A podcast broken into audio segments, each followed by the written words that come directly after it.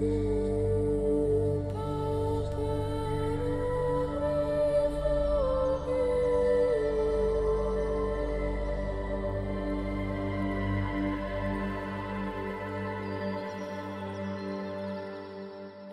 хочу воспитать гения из своего ребенка. Каких основных пунктов поведения мне следует придерживаться самому или как я должен себя вести? Я бы хотел предостеречь э, детей, которые будут рождаться у тех, кто хочет из них сделать гениев. Обращаюсь к вам, дети, не рождайтесь у этих людей. Вы хотите испортить жизнь ребенку? Хотите сделать из него гения? Чтобы сделать из ребенка гения, нужно самому быть гением. Гениально сделает тот, кто, будучи гением, перестанет воспитывать ребенка. Гений не воспитывает, он понимает, что в природе все очень связано и все очень совершенно. Навешать на ребенка огромное количество стереотипов, окончательно сделать так, чтобы он забыл дорогу к самому себе и сделать из него гения, который будет щелкать допустим, любое арифметическое или что-то другое, нечто, выводить какие-то теоремы и так далее, но напрочь забудет, кто он есть на самом деле, вы об этом говорите? Лучше оставить так, как есть, чем делать такое. Но вот если вы создадите условия, при которых он поймет, кто он сам на самом деле, вам не надо будет его воспитывать. То, что в нем внутри есть, оно его само воспитает, и он гением станет изнутри, а не благодаря вам. Вот это было бы правильно. Не закрывайте все ворота, которые ведут внутрь себя. Не закрывайте ворота, которые ведут к тому, что есть гений внутри каждого ребенка. Потому что когда вы создаете условия и начинаете воспитывать, то вы должны быть уверены, что отдаленные результаты вашей практики, воспитания вашего, они действительно дадут те результаты, которые нужны.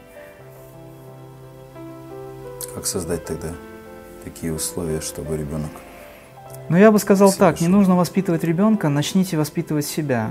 Он же ведь э, в любом случае с вами связан, вы же астрально связаны. Для чего дети приходят?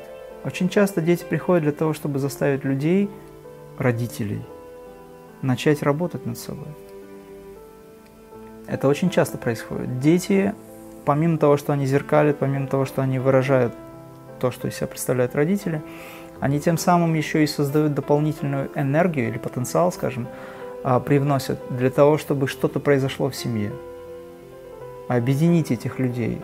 Бывает так, что дети рождаются не для того, чтобы их воспитывали, а для того, чтобы сделать так, чтобы эти два человека, которые встретились, наконец-таки научились любить друг друга. И они это сделают любым способом.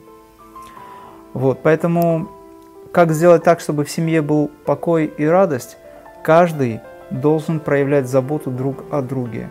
Но для того, чтобы проявить заботу друг о друге, нужно заботиться о самом себе, дабы иметь силы и возможности проявлять эту заботу. Если ребенок заболел, например, то у вас есть возможность ему помочь духовной силой, молитвой, вашим духовным состоянием. Тогда он не будет болеть на самом деле даже. Ну а представьте себе, не дай Бог, если родитель заболел и тяжким бременем лег на плечи уже взрослого ребенка – который не может жить своей жизнью, только потому что ему надо ухаживать за, допустим, человеком, за отцом или за матерью. И эта жизнь, она не в радости. Но ведь нужно же подумать о том, чтобы не быть обузой. Никого не прельщает, наверное, старость с палочкой, беспомощность. У меня как-то была статья «Если бы молодость знала, а старость могла». И вот эта статья раскрывает как раз эти моменты, поэтому прямо сейчас нужно заботиться о своих детях, которые еще не родились. Заботьтесь о себе. Создавать условия для саморазвития, для того, чтобы быть действительно человеком, который не станет потом обузой.